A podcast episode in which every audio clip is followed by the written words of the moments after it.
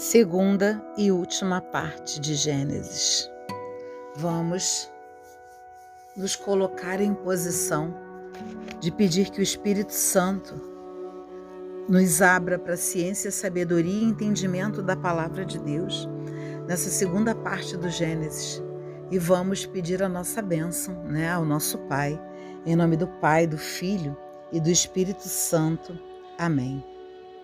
Nós vemos em primeiro, na primeira parte de Gênesis, onde eu falei sobre a criação do mundo.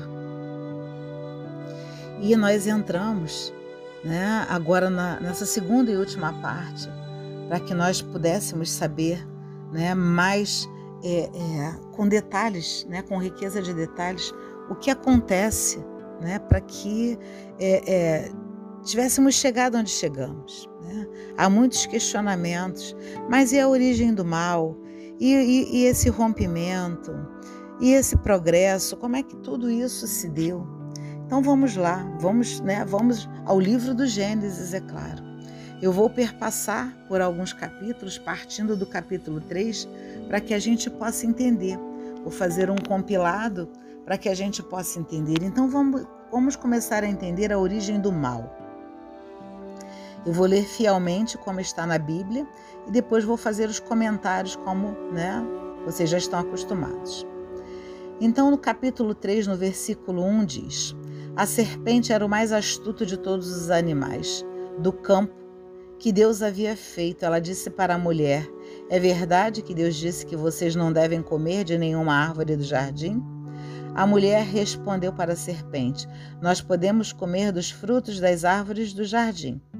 Mas do fruto da árvore que está no meio do jardim, Deus disse: Vocês não comerão dele, nem o tocarão.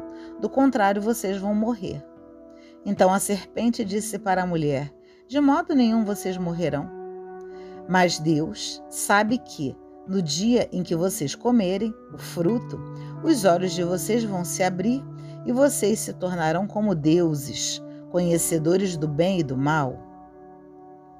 Então a mulher viu que a árvore tentava o apetite, era uma delícia para os olhos e desejável para adquirir discernimento. Pegou o fruto e o comeu. Depois o deu também ao marido que estava com ela, e ele também comeu.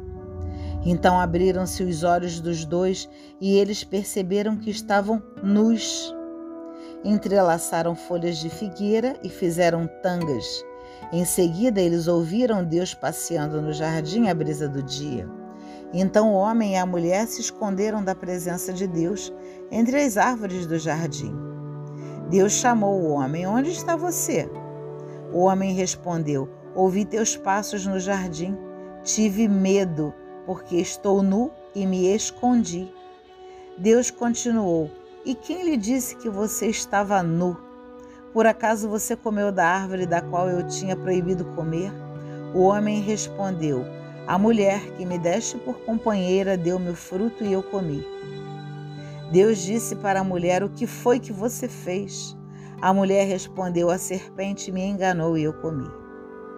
Então Deus disse para a serpente: Por ter feito isso, você é maldita entre todos os animais domésticos e entre todas as feras. Você se arrastará sobre o ventre e comerá o pó todos os dias de sua vida. Eu porei inimizade entre você e a mulher, entre a descendência de você e os descendentes dela. Estes vão lhe esmagar a cabeça e você ferirá o calcanhar deles. Deus disse então para a mulher: Vou fazê-la sofrer muito em sua gravidez, entre dores. Você dará à luz seus filhos. A paixão vai arrastar você para o marido e ele a dominará. Deus disse para o homem: Já que você deu ouvidos à sua mulher e comeu da árvore cujo fruto eu lhe havia proibido comer, maldita seja a terra por tua causa. Enquanto você viver, você dela se alimentará com fadiga. A terra produzirá para você espinhos e ervas daninhas, e você comerá a erva dos campos. Você comerá seu pão com o suor do seu rosto, até que volte para a terra, pois dela foi tirado. Você é pó, e ao pó voltará. O homem deu à sua mulher o nome de Eva, por, por ser ela a mãe de todos os que vivem. Deus fez túnicas de pele para o homem e sua mulher e os vestiu. Depois Deus disse: O homem se tornou como um de nós, conhecedor do bem e do mal. Que ele agora não estenda a mão e colha também da árvore da vida, e coma e viva para sempre. Então Deus expulsou o homem do jardim do Éden para cultivar o solo, de onde fora tirado. Ele expulsou o homem e colocou diante do jardim do Éden os querubins e a espada chamejante para guardar o caminho da árvore da vida. O homem se uniu a Eva, sua mulher, e ela concebeu e deu à luz a Caim. E disse: Adquiri um homem como ajuda de Deus. Depois ela também deu luz a Abel, irmão de Caim. Abel tornou-se pastor e Caim cultivava o solo. Caim tinha muito, muito ciúme de Abel, porque Abel fazia os gostos de Deus. E Deus disse uma vez a Caim: Por que você está enfurecido e anda de cabeça baixa? Se você agisse bem, andaria de cabeça erguida. Mas se você não age bem, o pecado está junto à porta, como fera coada espreitando você. Por acaso será você que pode dominá-la?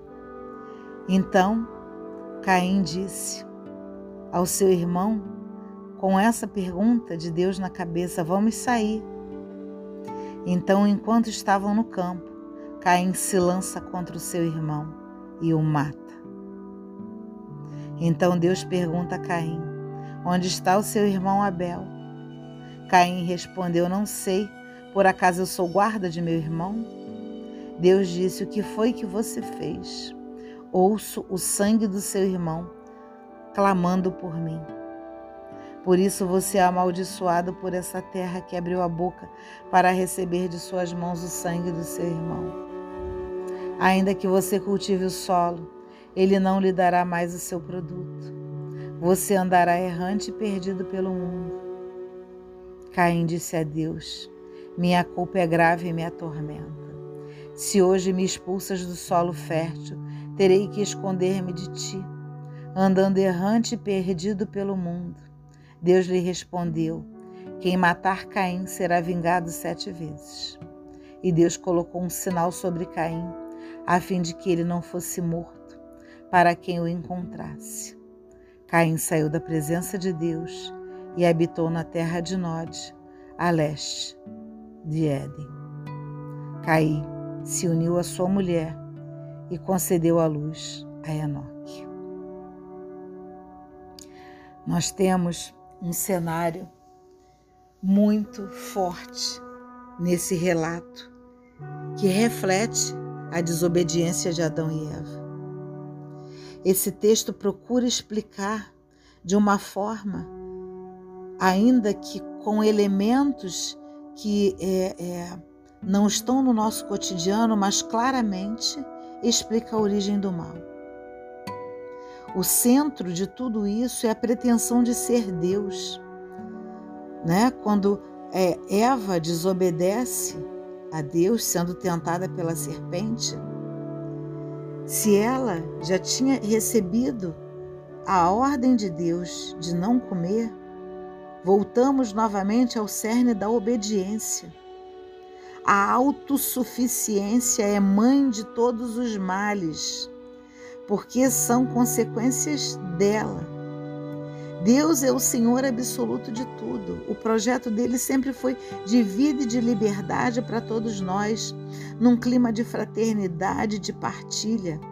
Agora, quando o homem achou, porque isso é um achismo, que ele poderia ser tão Deus quanto Deus, se tornando autossuficiente, ele claramente nessa desobediência se rebela contra o projeto de Deus, fazendo assim o seu próprio projeto então ele que dê conta. Só que liberdade com Cristo é uma coisa e liberdade sem Cristo é uma outra coisa. Liberdade com Deus é uma coisa, liberdade sem Deus é outra coisa. Nós vimos as palavras que Deus disse, e aí você pode dizer, mas Deus foi duro. Não, Deus foi justo. Ele avisou, ele disse antes, ele orientou: não coma, não faça. Mas ainda assim, Foi ele quem fez as roupas de Eva e de Adão e os vestiu. Ainda assim, seja como for, ele permitiu que eles trabalhassem e que eles multiplicassem. E aí, nesse clima gerado pelo mal, acaba que o mal reflete no mal. E eles têm dois filhos. E um filho tem uma marca também do mal. Porque Caim, ele quer ser predileto de Deus de toda forma, sem obedecê-lo, cultivando o solo de uma forma qualquer, sem amor. Abel, não por ser só pastor, o que ele fazia, ele fazia por amor, e isso era do agrado de Deus. E Caim, no ímpeto de inveja, já com uma marca anterior do mal, se joga contra o seu irmão e o mata. Mas ainda assim, você pode dizer novamente: Deus expulsa Caim. Sim, mas ele diz para Deus: a minha culpa é grave. Ele não utiliza a palavra Senhor, me perdoe, mas Deus assim o entende.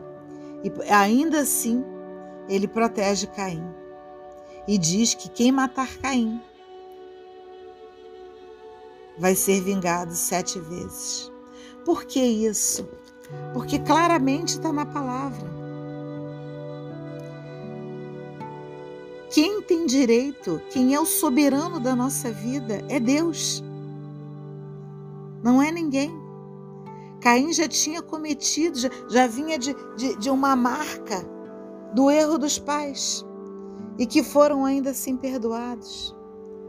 Mas ele, no ímpeto de vingança, de inveja, de uma não fraternidade, ao invés de proteger o seu irmão, ao invés de ser irmão do seu irmão, não. Ele introduz a rivalidade porque acha também que é autossuficiente, quer competir nesse relacionamento. Deus ama a todos igualmente. E aí você pergunta, aí você pode até me dizer, Luciana, mas eu não acho que seja assim. É um achismo seu.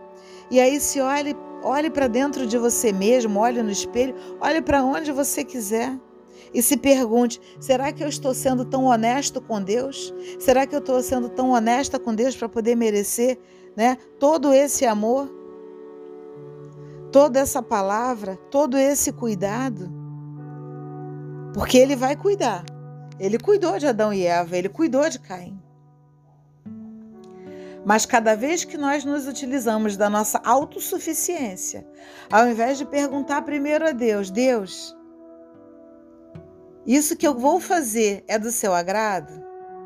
Essa amizade que quero fazer é do seu agrado? Esse relacionamento que eu quero iniciar é do seu agrado? Esse trabalho que me foi proposto é do seu agrado? Essa oração que eu quero fazer é do seu agrado. Essa pessoa que se recomendou as minhas orações, essa oração é do seu agrado.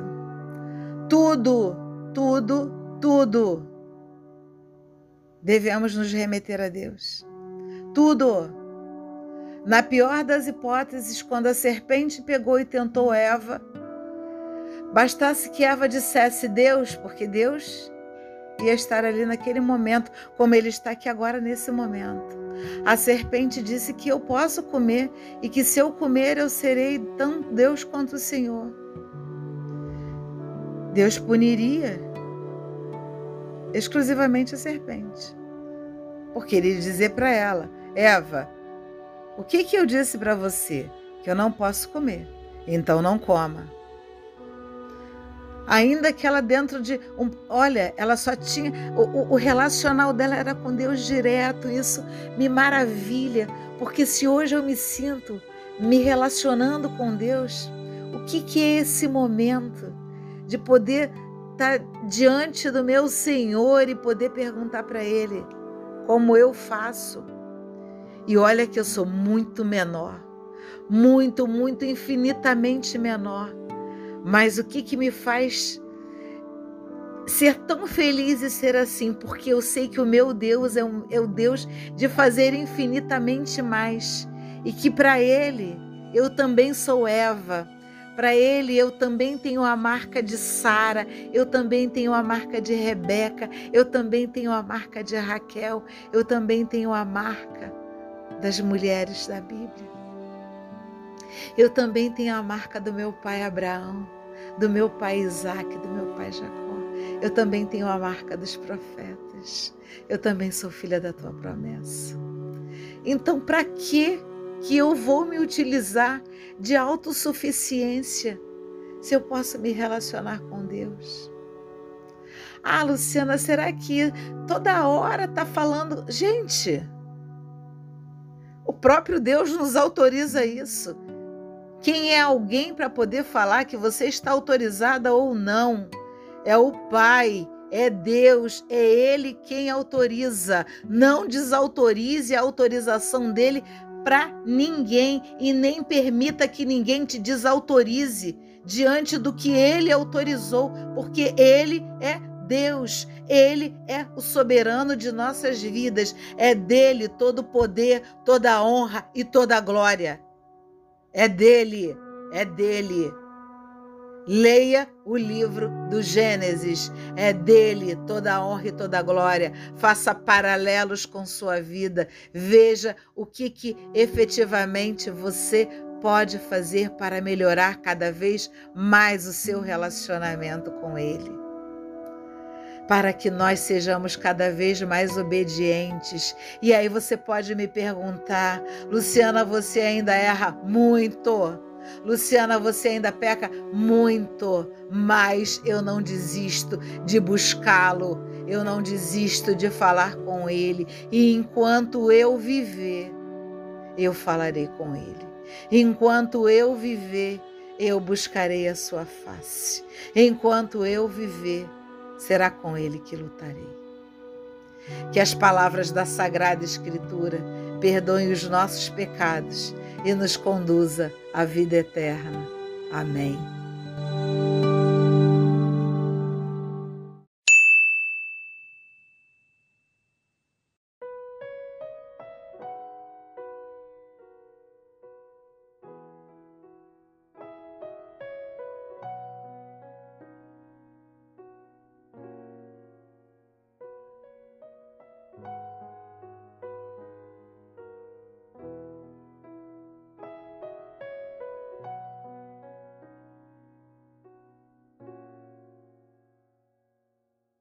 Em nome do Pai, do Filho e do Espírito Santo. Amém. Vinde, Espírito Santo, enchei os corações dos vossos fiéis e acendei neles o fogo do vosso amor. Enviai o vosso Espírito e tudo será criado e renovareis a face da terra. Oremos, ó Deus que instruíste os corações dos vossos fiéis. Com a luz do Espírito Santo, fazei que apreciemos corretamente todas as coisas segundo o mesmo Espírito, e gozemos sempre de Sua consolação por Cristo Senhor nosso. Amém. Ah, Senhor, nesta manhã gloriosa, em que mais uma vez abro os meus olhos e me deparo com a vida, com a vida consentida por Ti. E dentro do meu coração grita, grita, grita por essa vida do qual eu avivo com toda com toda a minha força, com tudo que você me dá, às 24 horas de cada dia. Eu quero viver a tua palavra, a tua palavra de amor, porque é nela em que eu encontro respostas, é nela em que eu me encontro, é nela onde eu faço a afirmação de que nós somos filhos da tua promessa. E quando eu abro o livro de João no capítulo 3, eu fico pensando, né? Porque eu quero sempre me colocar dentro daquela pessoa que esteve naquele momento, para poder tentar descobrir algo que a gente não consegue descobrir, de quem nós descendemos. E no capítulo 3 está lá Nicodemos que sempre buscava sinceramente a verdade. Mas faltava nele uma maior abertura que só podia ser o encontro contigo. E é por isso que eu gosto de rezar a você o dia todo, todo o tempo que eu posso. Mas é claro que crio meus espaços, como crio esse agora, para estarmos juntos, para nos relacionarmos. Porque esse momento é um momento que eu quero exaltar a tua Santa Cruz. Porque exaltar a tua Santa Cruz, Senhor, em oração, é festejar o amor infinito que Jesus manifestou, oferecendo a sua vida lá no madeiro da cruz. Ah, Senhor, desata, desata na minha cabeça esse discurso da cruz, porque é um discurso tão difícil. Senhor, quando eu invoquei o Espírito Santo, eu invoquei o Espírito Santo na possibilidade da ciência dele, para que nessa oração se desfaça todo e qualquer mal entendido, no que diz respeito a essa palavra de João. Porque o madeiro da cruz, a exaltação à tua cruz, gera às vezes mal entendimentos, mas na realidade é um discurso de fé, porque a cruz é o sinal do amor de Deus para cada um de nós. Então, Senhor, eu quero exaltar cada vez mais a tua cruz, porque eu sei que ela significa o amor porque só a cruz é um instrumento de salvação. Porque a cruz me distingue como cristão. Ela é meu símbolo, ela é meu símbolo de vida, porque ela, para além de expressar a morte, Senhor, ela expressa também a sua ressurreição e a sua ressurreição dentro de mim. Cada dia que eu morro, porque se eu peco, eu morro, mas se eu não peco, eu morro para o pecado e ressurjo para ti. De qualquer forma, eu ressurjo para ti. E isso é lindo, essa palavra é linda. E eu oro para que tu venha nos salvar através da tua cruz, porque ela é marca, ela é a diferença entre um modelo de uma vida egoísta, de promessas e direitos, para um modelo de um cristão que nós queremos ser responsáveis, compromissados. Por isso que é tão importante, Senhor, que exaltemos a Sua Santa Cruz. Até porque ela me remete no tempo dos cristãos. E aí eu quero trazer para essa oração e agradecê-los que um dia eles existiram, onde muitos ainda hoje trazem o símbolo do peixe que parece um peixe onde, para a gente saber que um cristão era similar a gente, um vinha e fazia o símbolo da metade de um peixe. E o outro, se fosse cristão, complementava o, restante do símbolo, que formava ali um peixe. Então nós sabíamos que aquele também era cristão como nós e nós tínhamos que nos esconder para sobreviver e hoje não precisamos mais fazer isso. Hoje podemos andar ter a cruz em casa, a cruz no peito, a cruz onde nós quisermos. Senhor, ajude-nos, salve-nos, que nós não tenhamos vergonha nem medo de exaltar a sua cruz, porque a sua cruz é o símbolo da sua ressurreição e da nossa ressurreição, Senhor, a partir de ti. Graças te dou, Senhor, graças te dou por esse símbolo cristão, onde me identifica diante de ti, em toda parte e no mundo inteiro. Graças te dou, Senhor, e exalto a tua cruz, a tua santa cruz. Amém.